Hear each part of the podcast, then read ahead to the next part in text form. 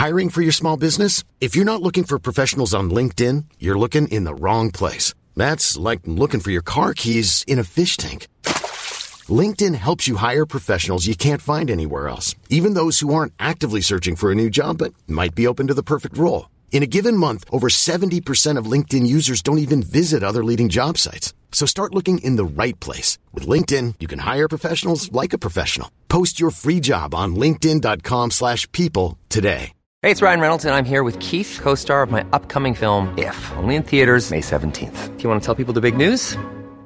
All right, I'll do it. Sign up now and you'll get unlimited for $15 a month in six months of Paramount Plus Essential Plan on us. Mintmobile.com slash switch. Upfront payment of $45 equivalent to $15 per month. Unlimited over 40 gigabytes per month. Face lower speeds. Videos at 480p. Active Mint customers by 531.24 get six months of Paramount Plus Essential Plan. Auto renews after six months. Offer ends May 31st, 2024. Separate Paramount Plus registration required. Terms and conditions apply if rated PG.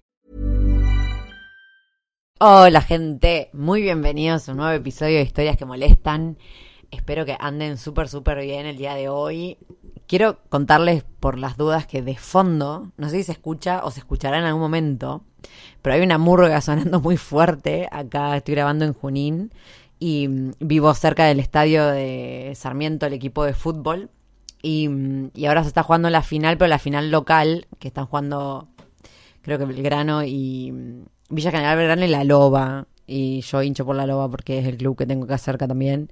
Eh, pero nada, eso, están emocionados y se acaba, acaban de meter un gol, no sé quién, pero se escuchó tipo todo, ¡ah, gol! Porque estoy acá literal a cinco cuadras de la cancha.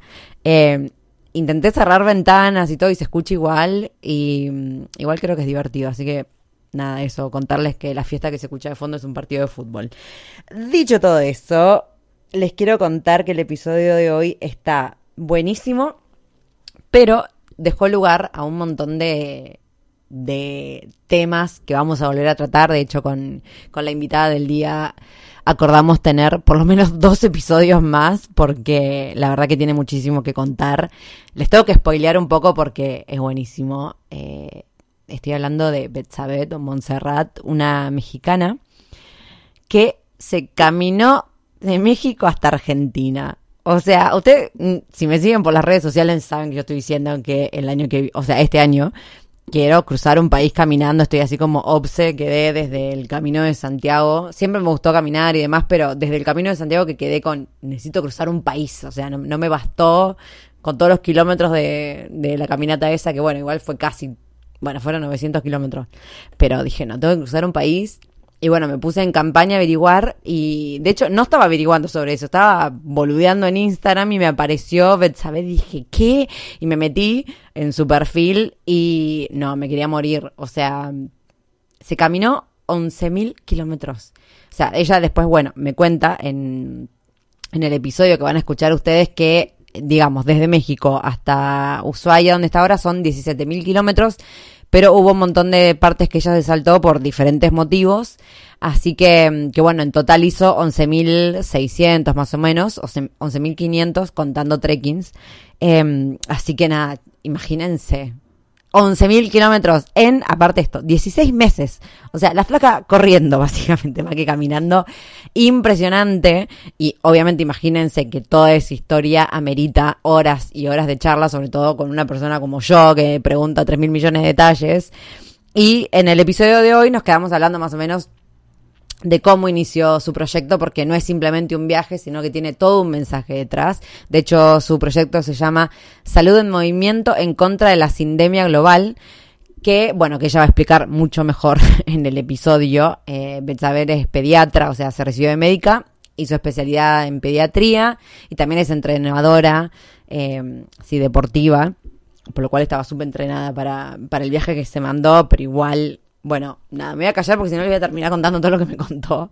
Así que quiero que lo escuchen de parte de ella, pero nada, estoy súper feliz porque de verdad que la encontré de casualidad por Instagram y, y no tenía nadie en el podcast que haya caminado tanto y siendo mujer y encima por Latinoamérica. O sea, una genia. Y aparte con un proyecto tan importante y tan relevante hoy en día. Pero bueno, nada, ya se van a enterar un poquito más.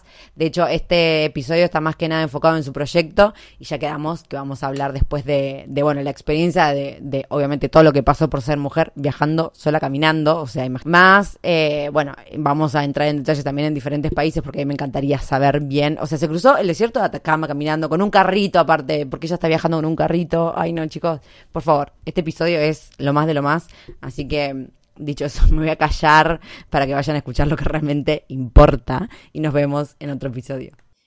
Hola gente, bienvenidos a un nuevo episodio de Historias que Molestan. Espero que anden muy bien. El día de hoy estoy acompañada de Betsabet, que es una mexicana que lleva caminando por el mundo largo rato ya, y obviamente ustedes saben que últimamente estoy medio obsesionada con las caminatas, así que imagínense mi felicidad cuando encontré a una mujer, sobre todo, que está haciendo una caminata que salió de México y en este momento ya está en Argentina, o sea, una genia. Así que le damos la bienvenida a Betsabet. ¿Cómo estás? ¿Estás ahí? Hola, buenas, buenas, ¿cómo estás? Gracias por la invitación y el espacio para poder compartir como el proyecto que vengo realizando ya durante algún rato que vamos a hablar de eso. Ay, sí. Sí que tiene un proyecto espectacular. Pero antes que nada, Betsa, te voy a pedir que, te presentes, así, para la gente que no te conoce. ¿Quién sos? Mira, bueno, yo, mi nombre completo es Montserrat Betzabet Oñate Rocha, yo soy mexicana. Eh, actualmente yo siempre digo en primera instancia caminante, pero bueno, antes de iniciar el viaje yo, mm, bueno, me, me realicé como profesional, como médico, tengo la especialidad en pediatría y bueno, descubrí con la vida una de mis pasiones que es también la actividad física, que es parte también de lo que vengo promoviendo con, con el proyecto.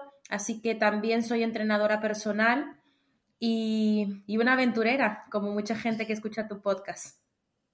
Ay, me encanta. Bueno, veo que, o sea, evidentemente eh, está todo muy conectado lo que estás haciendo, pero bueno, vamos a ir de a poco. Contanos un poquito tu proyecto eh, ¿Cómo fue que, surgió? ¿Cómo se te dio la idea? Bueno, mira, el proyecto se llama Salud en Movimiento en contra de la sindemia global, que ya explicaré un poquito.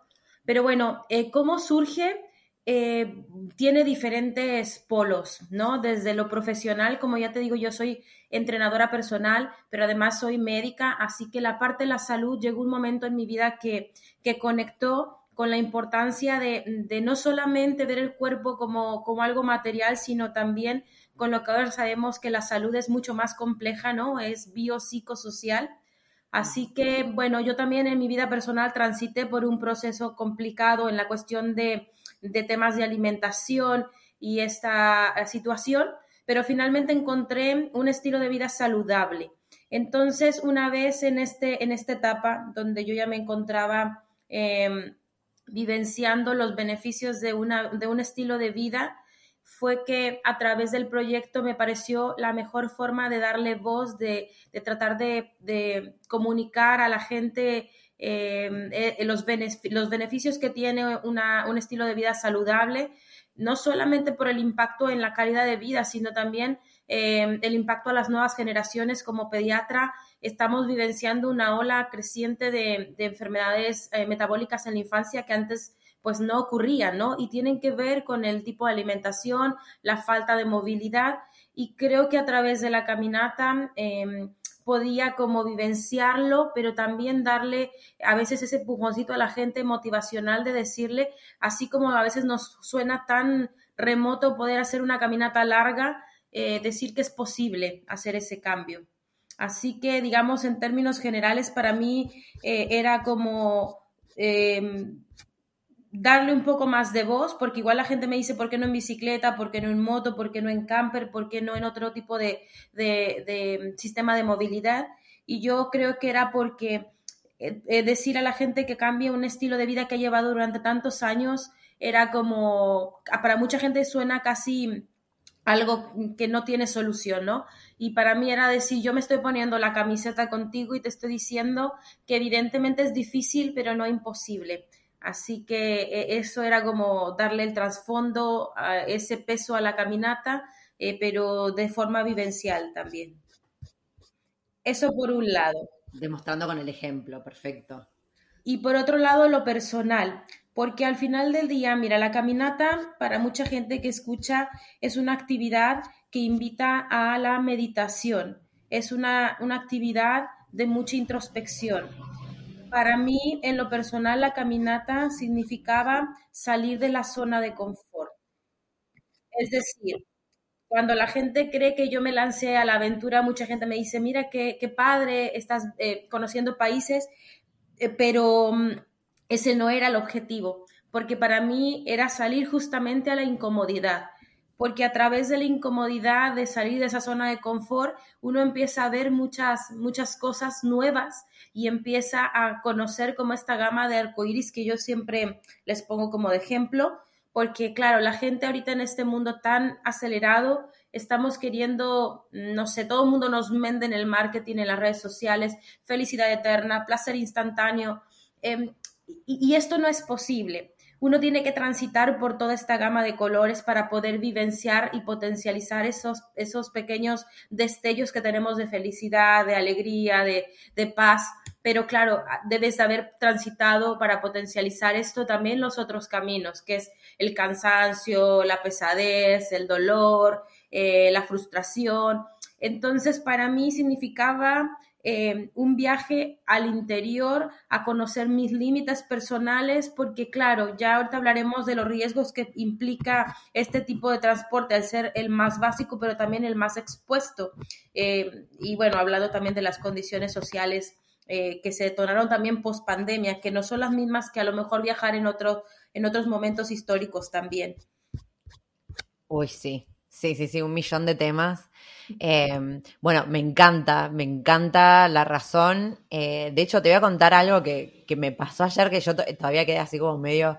Estaba, fui al cine con mi mamá y, descubrí, yo no tenía idea, capaz esto se hace un montón, pero también como viajo y qué sé yo, es como ando medio perdida de las cosas, em, que no sabía que se podía pedir eh, comida tipo, cuando vos ya llegaste al cine y te metiste a ver la película, puedes mandar un WhatsApp a la gente que está afuera y te traen la comida a, tipo, a tu asiento en el cine. Y para mí fue como, ¿qué otra cosa? Em, es como esto que decís, ¿no? asociando al tema de la comodidad. Es que ya, si querés, no te moves nunca más en tu vida, porque absolutamente está todo resuelto para que todos nos traigan, sin la necesidad de tener que movernos, y me parece que, que, es terrible. O sea, es como, había una película, no me acuerdo cuál era, que, así como que lo exageraba, que en un futuro la gente ya no se iba. Bueno, pero yo creo que, más que exageración estamos yendo a eso. Así que me parece que todo proyecto que, genere conciencia desde en lo que respecta a la salud del cuerpo, que al final es lo que tenemos, eh, me parece que está perfecto. Y otra cosa que creo que es algo que no se habla nunca y a mí me, me pone muy nerviosa, es este tema de, la felicidad barata, ¿no? O en los shots, esto de la dopamina fácil que se le dice que te, te lo generás con, sí, con las redes sociales, con, no sé, con música, con cosas que al final a la larga son como si fueran, tienen en realidad la función de una droga y que al final lo que nos tienen que enseñar es aprender que el, el sentido de felicidad en realidad se adquiere estando en paz, primero y principal, o sea, esa euforia que te genera algo así como un rush no está bueno tampoco, porque es algo que siempre tiene que, que tenemos que buscar que baje en nuestro cuerpo. Pero aparte, em, esto de que, las cosas, digamos, los aprendizajes surgen de los errores, de los dolores, de las cosas que te salen mal. O sea, ahí están los verdaderos aprendizajes. Entonces, me parece que está buenísimo que también sea algo que, traigas a colación y que, dejes entrever en tu, tu, proyecto, porque me parece que, que estamos en una época que en realidad se está buscando lo contrario. Así que hiper mega felicito por dos, por lo que estás haciendo. Y te quería preguntar ahora, volviendo, em, cuando empezaste, ¿por qué decidiste, eh, bueno, unir México-Argentina? Ok, bueno, déjame hacer un pequeño comentario en lo que estabas diciendo antes de, responderte la pregunta. Efectivamente, esto de, eh, la sindemia global tiene que ver con el sedentarismo, porque efectivamente lo que tú bien mencionas, es muy triste ver que la realidad de la tecnología, si bien es positiva porque nos ayuda a agilizar procesos, ha venido a transformar el mundo que conocemos ahora, tenemos tantos beneficios de ello, pero también está jugando en contra de la humanidad en ese sentido, porque mira, claro, tú me mencionabas el ejemplo del cine, pero es tan simple como ahora la Siri te puede apagar la luz, te ponen de la música y tú ya no mueves un dedo. El cuerpo humano está hecho para moverse. Yo siempre incluso a mis pacientes les, les comento, eh, si tú tuvieras un auto, por más nuevo que este fuese, si tú tienes un auto en, eh, parado, el, el, caro, el motor se daña. ¿Por qué? Porque está hecho para usarse. Se, hay que darle cierta movilidad cada cierto tiempo. Entonces, así el cuerpo humano es tan simple. Y, y claro, esta tecnología, el, el, asunto es que el ser humano no ha podido adaptarse a las circunstancias nuevas en pro suyo. Porque claro, nos venden como las cosas fáciles, como cero trabajo, eh, hay que agobiarnos lo menos posible. Entonces, este, esta que tú bien dices que es como una droga barata que nos venden, como a todos, mm, como es placentera y nos genera un cierto bienestar momentáneo, pues quisiéramos estar ahí todo el tiempo, pero también entender que el cuerpo no puede permanecer eternamente en estos momentos de, de, de euforia, porque se, es nocivo también. Cualquier estímulo que se permanezca durante el tiempo puede ser nocivo para el cuerpo. Entonces, eh, tenemos que ent entender que la vida misma, y que ya ahorita hablaremos también de cuál es la relación con nuestro, con nuestro planeta y con los ciclos que tenemos de la naturaleza en referente a nuestros ciclos personales, tiene un periodo y tiene, tiene momentos específicos y nosotros eh, con esta modernidad estamos intentando irnos solamente a uno de los eh, eh, polos y mantenernos ahí eternamente y eso es, es muy dañino, no, no, es favorable para nadie. Y bueno, re, re, recorriendo nuevamente a esta pregunta que me haces de por qué México-Argentina, bueno, en realidad yo eh, tenía un proyecto más grande yo salí de México pensando en hacer una vuelta al mundo a pie. Eh, ¿Por qué? Bueno, porque uno se pone metas en la vida, se pone eh, algún propósito y porque además el problema que estamos vivenciando y el proyecto pues es una situación global. Estamos hablando de la verdadera pandemia, que, se, que en cuestiones de salud hablamos de la malnutrición en donde podemos ver los dos polos, que, que es la obesidad por, un par, por una parte, pero también la desnutrición, porque no dejemos de largo que a pesar de que actualmente estamos con altos índices de obesidad y sobrepeso, hay poblaciones donde aún tenemos estas cuestiones de desnutrición y todo tiene que ver con la distribución alimentaria, pero también eh, eh, hablar un poco de la realidad del cambio climático y la relación con nuestra salud y esto es una situación que nos compete al, al, mundo entero. Y para mí era importante como eh, poder llevar este mensaje de concientización, como tú bien lo dices, eh, para poder, digamos, aquellos que estamos por ahí perdidos un poco, al menos empezar a, a hacer cambios más concretos eh, y sumar fuerzas, ¿no? Porque hay más gente que está haciendo este tipo de actividades y de eso se trata, de, de seguir sumando, de seguir eh, generando cambios, aunque sea en lo micro, que posteriormente se pueden ir viendo ya en lo macro.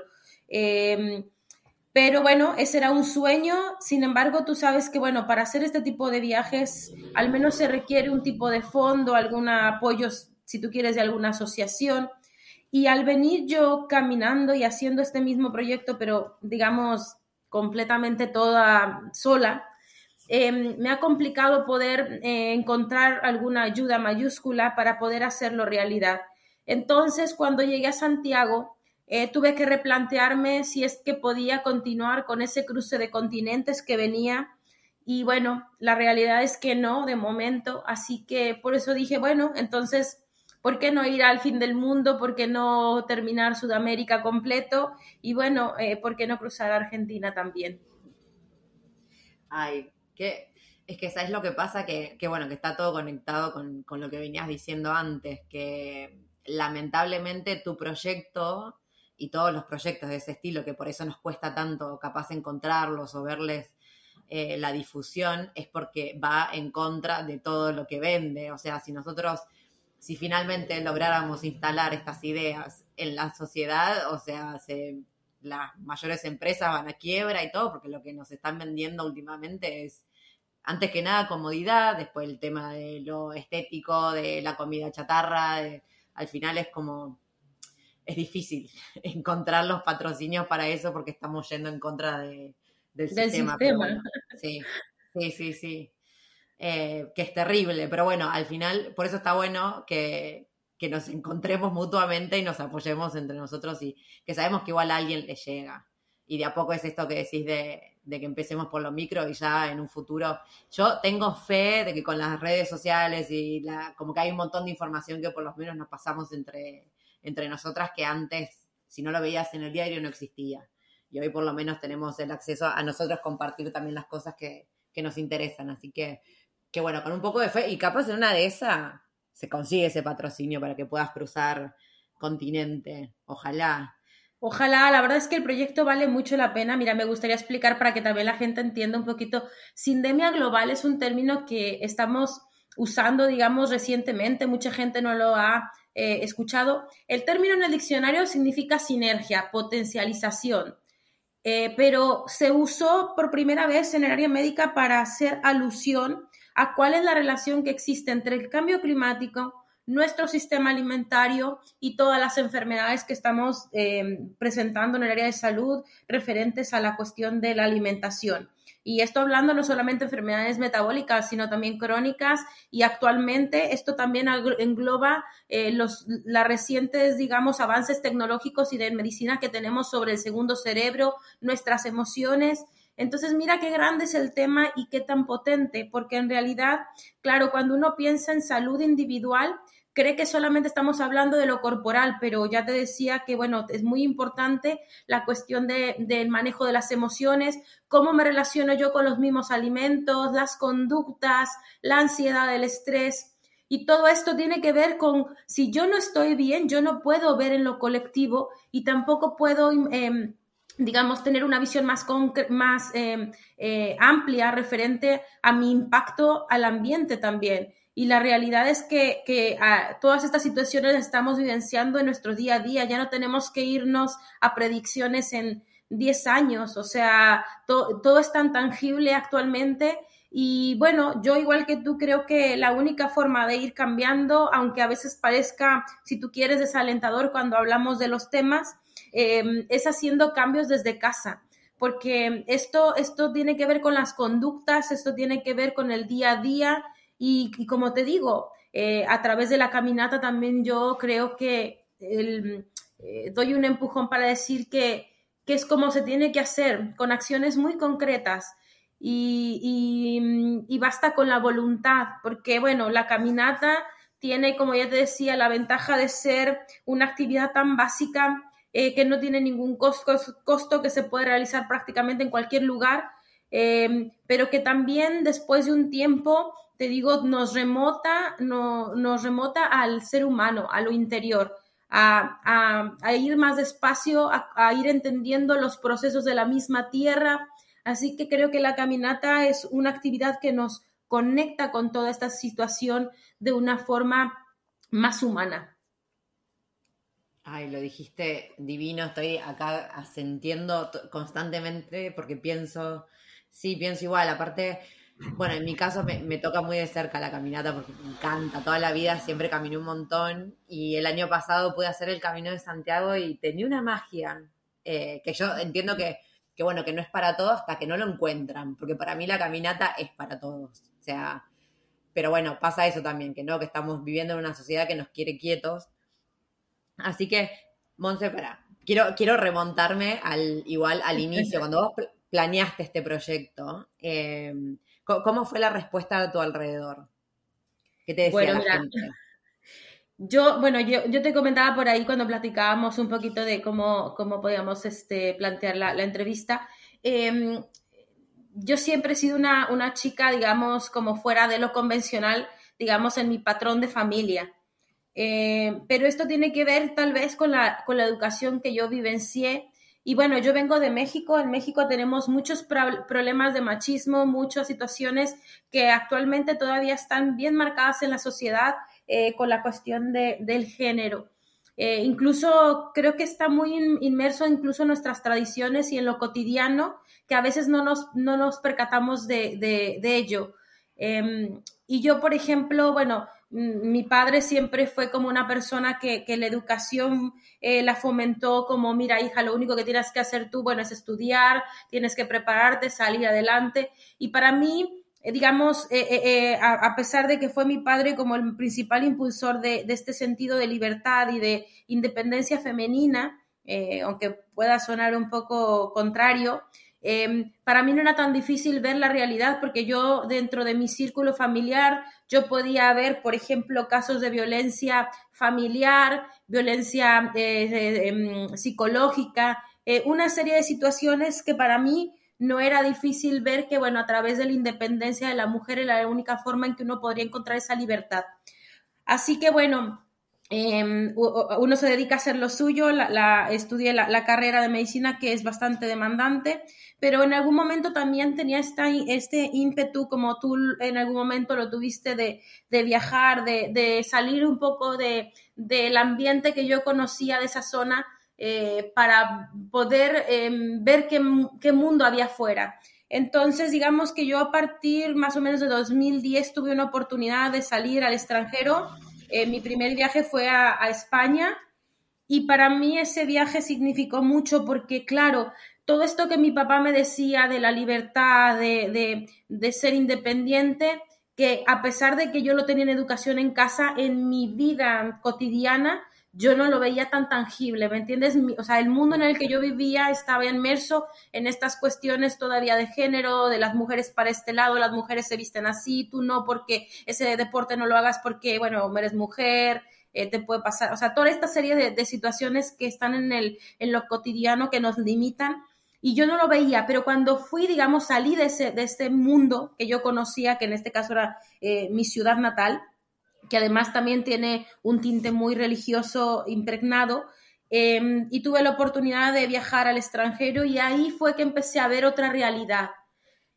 A ver, para mí fue como una luz decir, pero es que sí es posible, ¿no? Yo puedo viajar y ¿por qué yo no puedo viajar? Yo, digamos, estuve en el sur de, España, que fue en Granada, porque hice una pequeña, em, un intercambio estudiantil por la carrera eh, pero después en un viaje yo tuve que movilizarme a Madrid sola y fueron mis primeros viajes sola, pero yo dije, pero ¿por qué así? Aquí sí puedo y ¿por qué allá no puedo? Entonces, bueno, cuando regresé nuevamente a México y, regresé a, casa, bueno, nuevamente empecé a ver de otra, ya tenía otra visión, porque incluso yo volvía y ya no era la misma, veía mucho más crítico esta situación de, de por qué aquí soy señalada, si tú eres mujer, si te comportas de cierta forma y allá no lo era. Y entonces empecé a entender que, también había una situación eh, del colectivo, una situación social muy, muy importante que aún nos queda por, de trabajo por ir cambiando. Entonces, bueno, lo más importante es que ya había en mí eh, eh, esa visión de que por dentro yo podía, que no, que todo lo que me estaban diciendo eran pues eh, voces desde lo personal, desde vivencias, y que yo también tenía que aprender a discernir si eran para mí esas voces o no, o simplemente empezar a escuchar la interna. Y ahí fue que empecé yo, regresando a México, a hacer algunos viajes así de mochilera, eh, digamos, en, lugares cercanos a donde soy eh, natalmente, que es León, Guanajuato. Así que empecé a salir, viajé a Guanajuato capital, que es una ciudad muy hermosa de túneles, de, callejones. Luego me fui a Michoacán, una zona de pueblos mágicos con mucha riqueza eh, cultural y, artesanal en México. Y bueno, así empecé, haciendo pequeños viajes de mochila, eh, sola, sin a veces sin ningún itinerario, dejándome que el viaje fuera fluyendo. Y bueno, eh, bueno, después también tengo que decirlo, la, carrera siempre ha sido muy absorbente, pero bueno, eh, digamos, todo esto se vino gestando para poder tomarla. Here's a cool fact. A crocodile can't stick out its tongue. Another cool fact, you can get short-term health insurance for a month or just under a year in some states. United Healthcare short term insurance plans are designed for people who are between jobs, coming off their parents' plan, or turning a side hustle into a full time gig. Underwritten by Golden Rule Insurance Company, they offer flexible, budget friendly coverage with access to a nationwide network of doctors and hospitals. Get more cool facts about United Healthcare short term plans at uh1.com. I'm Sandra and I'm just the professional your small business was looking for. But you didn't hire me because you didn't use LinkedIn jobs. LinkedIn has professionals you can't find anywhere else, including those who aren't actively looking for a new job but might be open to the perfect role, like me. In a given month, over 70% of LinkedIn users don't visit other leading job sites. So if you're not looking on LinkedIn, you'll miss out on great candidates like Sandra. Start hiring professionals like a professional. Post your free job on linkedin.com/people slash people today. Hey, it's Ryan Reynolds, and I'm here with Keith, co star of my upcoming film, If, only in theaters, May 17th. Do you want to tell people the big news? All right, I'll do it. Sign up now and you'll get unlimited for $15 a month in six months of Paramount Plus Essential Plan on us. Mintmobile.com slash switch. Upfront payment of $45 equivalent to $15 per month. Unlimited over 40 gigabytes per month. Face lower speeds. Videos at 480p. Active Mint customers by 531.24 get six months of Paramount Plus Essential Plan. Auto renews after six months. Offer ends May 31st, 2024. Separate Paramount Plus registration required. Terms and conditions apply if rated PG. Hey there, it's Michelle Norris. I'm host of a podcast called Your Mama's Kitchen. When I travel, I'm usually looking for a way to find a taste of home when I'm not at home. And one of the things I love to do when I am at home is entertain. And Airbnb allows me to do that. When I was in California recently, I rented a house that had a great kitchen. And when we were sitting around the table, we we're all thinking, we're in someone else's house. Someone could be in all of our homes as well. If you have a home, but you're not always at home, you have an Airbnb. Your home might be worth more than you think. Find out how much at airbnb.com/slash host. La decisión de salir, de, de, reconocerme a mí como alma libre, como, como, como una mujer que, que, que igual eh, me gusta salir a hacer otro tipo de actividades. Claro. Claro, fue todo un proceso. O sea que cuando vos, digamos, comunicaste tu, tu decisión de, de, irte caminando a otros países, ya como que la gente a tu alrededor ya, ya lo sabía. O sea, independiente, digamos, no fue tanto el asombro. Ay, vale, sí, perdóname que ya me fui también yo por las ramas y no, no fui al punto. Sí, entonces, bueno, mi, mi familia conocía mi alma viajera, que siempre he sido una mujer muy independiente, y bueno, cuando yo les notifiqué de la decisión, a ver, yo eh, hice la carrera en León, Guanajuato, pero yo ya vivía en la Ciudad de México cuando tomé la decisión de tomar el viaje. Yo viví en la Ciudad de México aproximadamente cinco años, es decir, yo ya vivía sola eh, y desde mucho tiempo antes de iniciar el viaje, digamos, eh, yo notificaba sobre mis decisiones, pero no, porque igual la gente a veces me pregunta, ¿y qué dijo tu familia? Claro, mi familia eh, fue importante, tuve que notificarles, pero yo notifiqué, no pedí permiso, como eh, tal vez alguien eh, pensaría, porque al final, claro, a mí me enseñaron a tomar decisiones, pero también las dos partes, porque luego la gente es como muy cómoda en este sentido. Yo tomo una decisión y si todo sale bien, eh, qué bueno. Si sale mal, entonces ya voy a casa a pedir ayuda. Y yo en mi caso siempre he sido muy consciente que si yo tomo una decisión y algo sale mal, yo soy la que tiene que lidiar con las consecuencias también. Así que, bueno, con esta decisión yo llegué a casa a plantearles que me iba y claro, obviamente existían eh, por parte de la familia algunas resistencias como hija piénsalo, eh, mi hermano igual, mira que puede haber situaciones, ¿por qué no lo piensas? Pero a pesar de que ellos me, me incitaban a hacer una meditación, ellos sabían que yo ya estaba decidida y por una parte, a pesar de que existiese como esa preocupación, ellos, ellos dieron luz verde a que yo continuara con, con este proyecto. Claro. Ay, sí, me imagino, me imagino la situación. Y mm, te quiero preguntar también, porque me llamó mucho la atención, que estás viajando con un carrito, ¿no? ¿Cómo, fue? Eh, o sea, ¿cómo, ¿cómo, decidiste esto? ¿Por qué eh, creíste que es la mejor opción? Bueno, a ver, yo tomé la decisión de la caminata, pero cuando yo empecé con esa idea de la caminata, lo primero que hice fue investigar sobre gente que hubiese hecho viajes similares o, o de gente viajera que igual comparte algunas de sus eh, vivencias, como porque uno no se avienta al paracaídas sin, sin tener un curso de cómo usarlo, ¿no? O sea, como que uno tiene que también eh, respetar las actividades y, meterse un poquito, empaparse de, de, las situaciones que uno se puede enfrentar. Y claro, con la mochila, un viaje de larga distancia eh, se puede realizar, pero es poco eficiente. Eh, ¿Por qué? Porque en una mochila tú puedes cargar más o menos unos 25 a 30 kilos de peso. Más no puedes, incluso no está recomendado por, por, por salud. No, me mato con 25. Que no, que con 25 kilos creo que hago dos cuadras. Exacto, o sea, es demasiado, ¿no? Y en un viaje de larga distancia que tú tienes que llevar equipo básico de supervivencia, tienes que llevar em, tu equipo de, del día a día, es decir, al menos unos cambios de ropa, unos 12 como mínimo, pero bueno, cada quien viaja con, con el equipaje que quiere cargar, ¿no?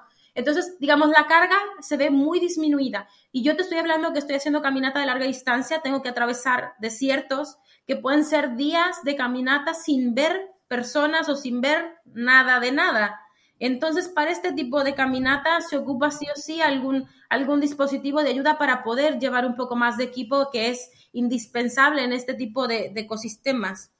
Entonces, bueno, eh, eh, me, me, documenté de varias personas que han hecho viajes de este tipo y bueno, la mayoría tienen dispositivos como estos, algún carrito, alguna, alguna carretilla, variaciones de, del carrito y el peso también es muy variable, pero bueno, eso ha sido realmente el reto de la caminata, porque claro, no es un trekking de común como...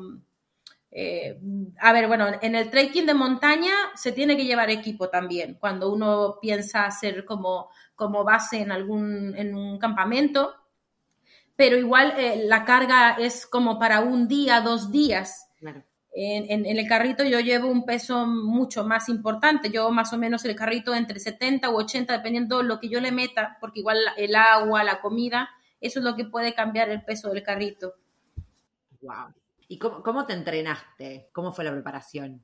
Bueno, mira, soy eh, entrenadora personal de fitness. Yo eh, tuve preparación de, de, entrenadora personal y trabajé durante dos años eh, en, un gimnasio y estuve dando entrenamientos personalizados em, presenciales y online.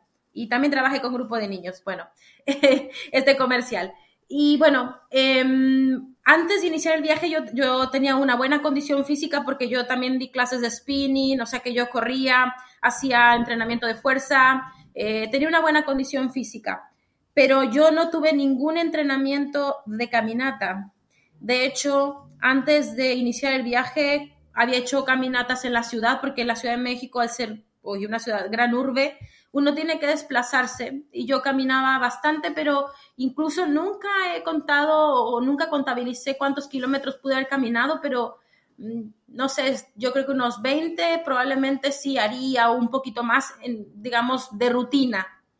Em, porque de hecho yo, por ejemplo, en la Ciudad de México, como por optimizar eh, estimularme a mí misma a seguir haciendo actividad.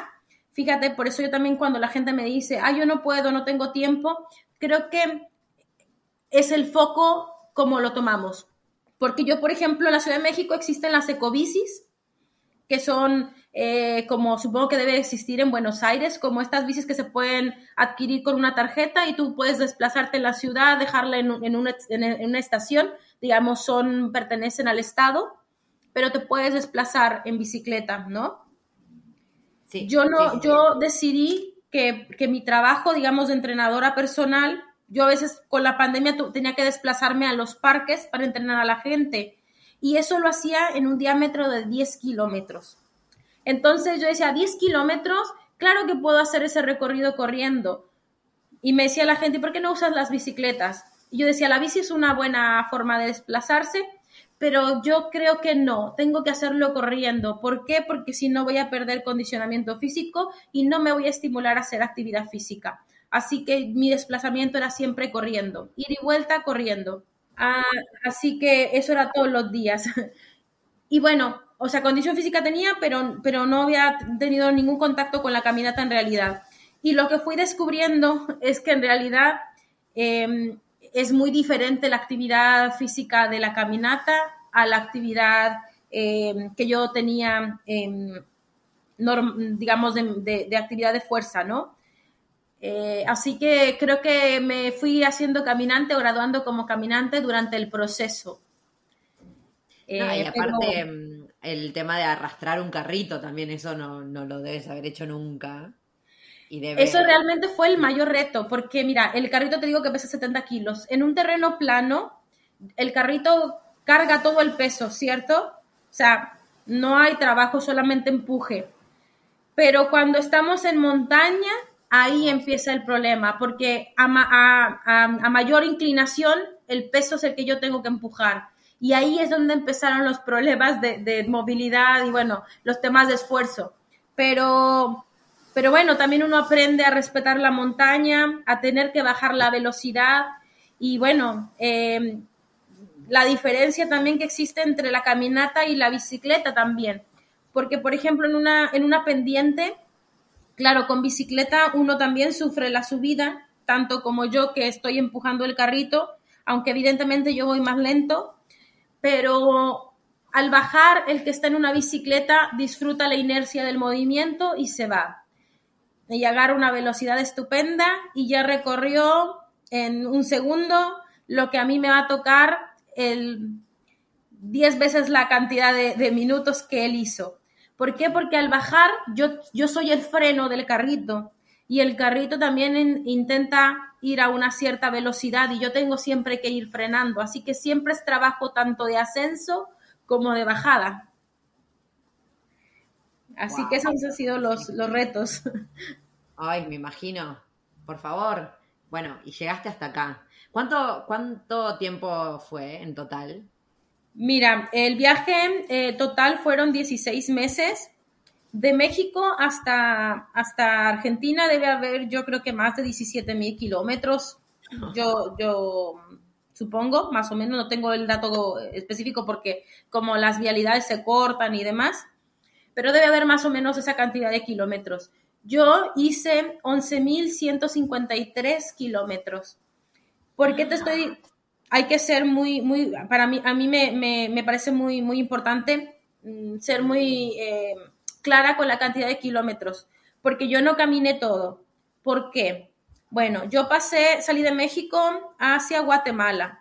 De ahí crucé la primera frontera y llegué a capital de Guatemala y decidí que El Salvador no lo quería caminar por cuestiones de seguridad, así que ese tramo de El Salvador no lo atravesé caminando porque por ahí había escuchado que alguno de los caminantes había tenido que eh, caminar con, la policía al lado en ciertas zonas, tú sabes que ahí hay mucha delincuencia de pandillas, bueno, dije, ¿para qué me expongo demasiado?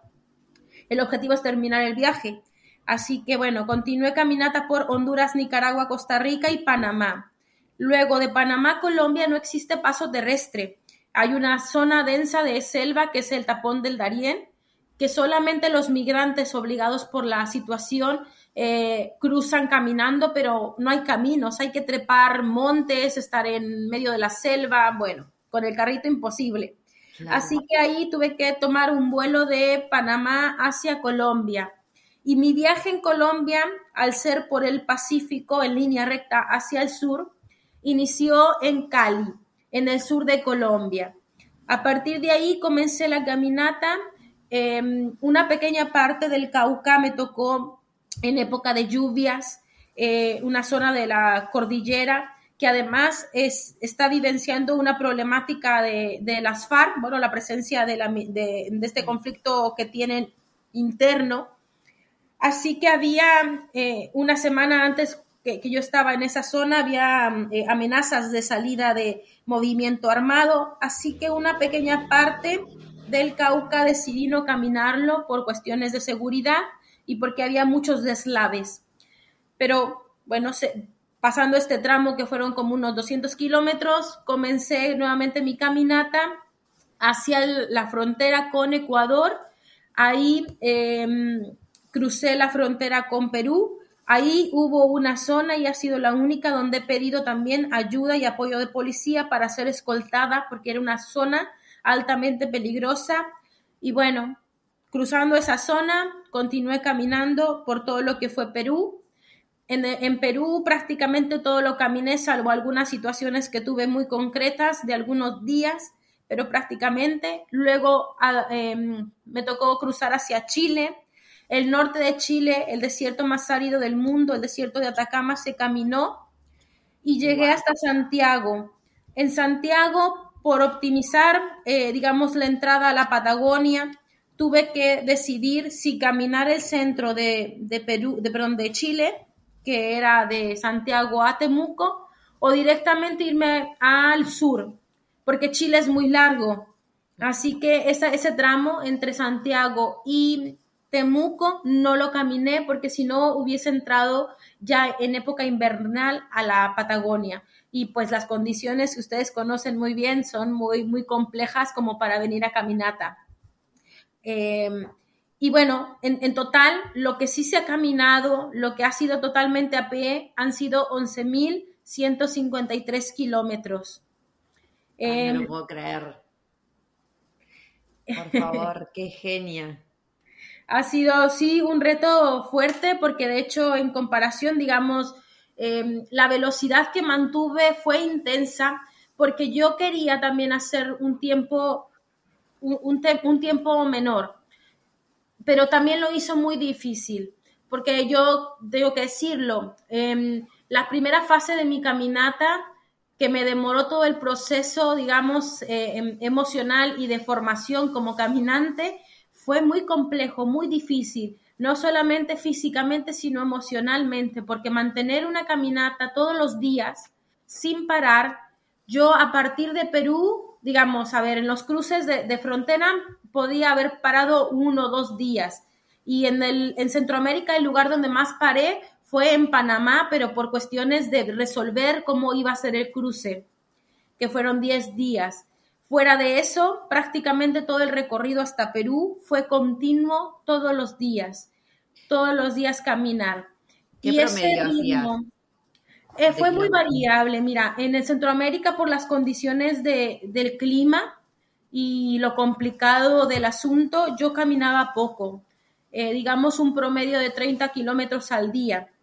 Luego, en, lo que fue Colombia y Ecuador, más o menos fue aumentando 35 kilómetros. Luego en Perú, eh, obligada por las distancias, ya empezó a ser 40 más o menos. En Chile, más o menos 40, 42, 45, y ya empezaba a haber algunos días de 50 kilómetros por el desierto. Y bueno, ya aquí eh, puedo decir que en Chile y en Argentina mi promedio era de 48 a 50 kilómetros por día. Pero te estoy hablando de caminar prácticamente todo el día. Parar para hacer del baño y nada más. Ay, por favor, claro. No, no, no. Te... Cuando me dijiste caminaba poco, yo dije, bueno, me va a decir 15 kilómetros. Y me tiraste 30. 30 como poco, no, no lo puedo creer. Y encima arrastrando un carrito. No, no, impresionante lo que hiciste. No lo puedo creer. Eh, ha sido todo un reto. Es que me imagino, o sea, no, no me puedo imaginar. Y de hecho, el año pasado, cuando hice el camino, conocí a unos chicos que, que habían salido de Holanda, o no me acuerdo cómo. Pero bueno, cuestión que habían hecho, cuando yo los cruzo, eh, dos mil y pico de kilómetros, dos mil seiscientos. Y me acuerdo que me quedé como, no puedo creer y ahora me venís y me decís que hiciste 11.000, no lo puedo creer. O sea, impresionante, impresionante. Y me imagino que, sí, que el nivel de, de, autoconocimiento con tu cuerpo ahora deben tener una relación, pero debes conocer, no sé, todo. Cada célula, cada mínimo respiro, cada sensación en la piel. Mira, algo que... estado tanto en contacto debe ser impresionante eso que estás diciendo es algo que, en realidad nadie me pregunta, pero eso es muy cierto, ¿sabes? Porque, bueno, a ver, como entrenadora y como deportista, uno va conociendo eh, el cuerpo un poco más profundamente, va sintiendo cada músculo, cada tendón. Pero fíjate que también es muy cierto, este viaje yo te dije que era para conocer también mis límites personales. Por eso yo te digo que es un viaje, un viaje un poco más extremo en ese sentido Em, porque evidentemente después de ciertos kilómetros aparece el dolor, aparece la fatiga, aparecen esos, esos movimientos que tras la repetición ya empiezan a molestar o, algo no suena bien. Y en ese sentido, fíjate que creo que también te hace más consciente. Sin embargo, también eh, yo he aprendido mucho. Eh, mira, yo, a ver, no quiero sonar ni siquiera arrogante porque yo no estoy en ese nivel, pero con eso me queda muy claro lo que hace la gente de, por ejemplo, eh, que hace meditación, eh, los monjes, estos tibetanos, la gente eh, que practica budismo y que están en un nivel mucho más elevado que, el común denominador. Ellos permanecen durante horas, días, en una postura, en una situación donde, claro, estar sentado después de ciertas horas molesta. Imagínate permanecer durante tantas horas en una misma posición. Bueno, yo había momentos que tenía dolor. Yo tuve una fascitis plantar durante todo lo que fue mi camino por eh, Centroamérica. Y no es que no tuviese ese dolor, pero había un momento en que la mente era como si apagases un, como si apagaras la luz. De repente se iba el dolor. Mira qué sabio es el cuerpo. Y no es que no estuviera el dolor, el dolor estaba, pero es que había llegado algo más intenso más incómodo en lo que la mente tenía que ocuparse que el dolor desaparecía. Claro, una vez que ah, desaparecía también este otro estímulo, volvía el dolor. Pero entonces a mí me fue muy claro entender que existen niveles mentales donde de verdad la voluntad y la fuerza eh, pueden transformar y pueden cambiar tanto. Entonces, para mí ha sido un viaje también, lo que te digo, al interior, a, zonas donde a veces no nos permitimos llegar por estar en esa zona de confort. Ay, sí. No, me quedé pensando, em, ay, qué fuerte, qué fuerte todo.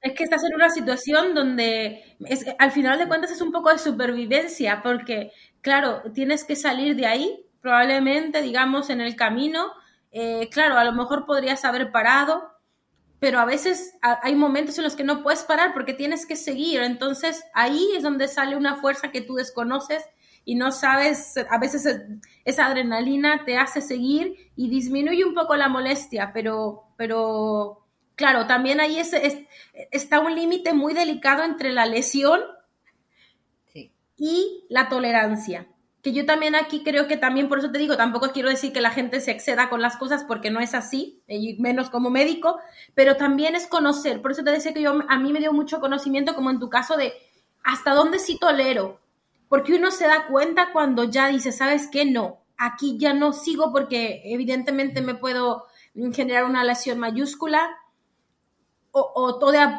o todavía un poquito la liga. Sí, y eso te viene de, de, estar, claro, o sea, esa, es un aprendizaje de, días de estar en relación con, tu cuerpo porque entendés qué es lo que te está llevando a destino, digamos. Es como que al final te tenés que amoldar a la necesidad de conocer ese cuerpo y sus reacciones y, no sé, mismo me imagino que te va a haber pasado qué ritmo te era el más cómodo, cómo agarrar el carrito, cuando aparece, no sé, una pequeña molestia en el pie, todo caminar más para este lado, o sea, como que son cosas que vas aprendiendo de, estar en una relación constante durante el día con tu cuerpo. Eh, sí, es un proceso. Es un proceso, sí me imagino, y el tuyo, o sea, 16 meses, aparte, una genia. Eh, Betsa, te voy a tener que dejar porque ya estamos llegando como al límite. Así que lo último que te quería preguntar es, em, ¿qué le recomendarías a una persona que quiere, que quiere hacer este tipo de aventura? Bueno, mira, em, creo que primero que sigan lo que eh, esa voz interior, que es a veces muy sabia, pero que a veces no nos permitimos escuchar.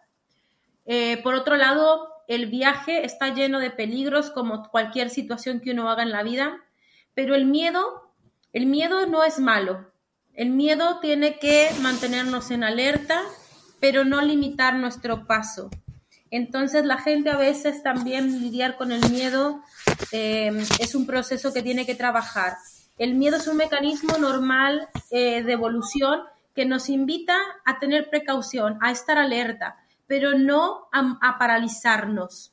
Y yo, yo creo que eso eh, te invita también el viaje a enfrentar estas situaciones en donde uno cree que, no puede salir, que, que, no puede hacer, que no puede em, hay que hacer las cosas. Mm, por ahí, por ejemplo, yo me recuerdo mucho, mi papá decía, bueno, cuando se tiene un miedo, la única forma es enfrentarlo.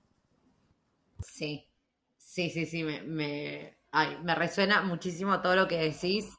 Eh, la verdad que honestamente quisiera estar acá una hora más, porque de todo lo que vas diciendo me, me surgen un montón de preguntas, pero bueno, nada, te quiero hiper agradecer eh, haberte hecho el tiempo de estar acá y sobre todo tan a último momento porque quiero que la gente sepa que con Betsabeth empezamos a hablar ayer. Y ayer le hablé y me dijo que sí y fue como te organizamos todo en dos segundos, así que te hiper agradezco tu, tu disponibilidad y nada, felicitarte porque me parece un proyecto que, que, hoy en día tiene una relevancia impresionante y ojalá que, que pronto te veamos cruzando el continente y caminando también. Ojalá y bueno, invitar a la gente que si quiere ver el proyecto, lo tengo ahí documentado en las redes sociales, que siga la cuenta de Instagram, ahí pueden ver todas las, las, situaciones que hemos vivenciado en el viaje. Eh, igual daría para otro podcast hablar de, de, todas las aventuras que hubo o hay en el viaje, el, ya hablábamos también un poco de la presencia de la mujer en el viaje, así que bueno, hay muchos más temas que se pueden dialogar y se pueden plantear, pero que visiten la página porque ahí al menos pueden ver parte de las historias, el trabajo de la caminata vivencial y bueno, pueden también dejarme algún mensaje, siempre se agradecen. Eh, porque son parte de, que mm, uno mantenga viva esa flama de ímpetu para continuar haciendo las cosas. Sí, y toda difusión sirve un montón, así que también invitamos a que, a que compartan el proyecto de Betsabet. Muchísimas gracias, Angie. Bueno, ¿cómo la pasaron? ¿Qué están pensando? ¿Qué quieren saber? Ah, no, estoy yo estoy muy emocionada, la verdad que me quedé como que fue el inicio de un millón de cosas que quiero saber y quiero preguntarle a pobre Montserrat que la voy a volver loca, pero bueno, ella se tenía que mover, así que cuando vuelva a tener wifi ya quedamos que, que, vamos a grabar los siguientes episodios, así que aprovechen si tienen dudas y demás, obviamente déjenlas, escríbame por Instagram en arroba titinroundtheworld o por mail en titinroundtheworld.gmail.com o historias que molestan gmail.com. Ahí por favor manden mm, las preguntas que tengan para hacerle a Monse, a Betsabeth. Y nada, yo los dejo acá para seguir en un próximo episodio, que de hecho voy a intentar, eh, es mi plan y es lo que tengo ganas de hacer, de empezar a publicar dos episodios por semana, porque quiero seguir compartiendo un millón de cosas más y tengo ganas de mezclar también con, con más de creatividad, que es algo que, que estoy conectando un montón últimamente.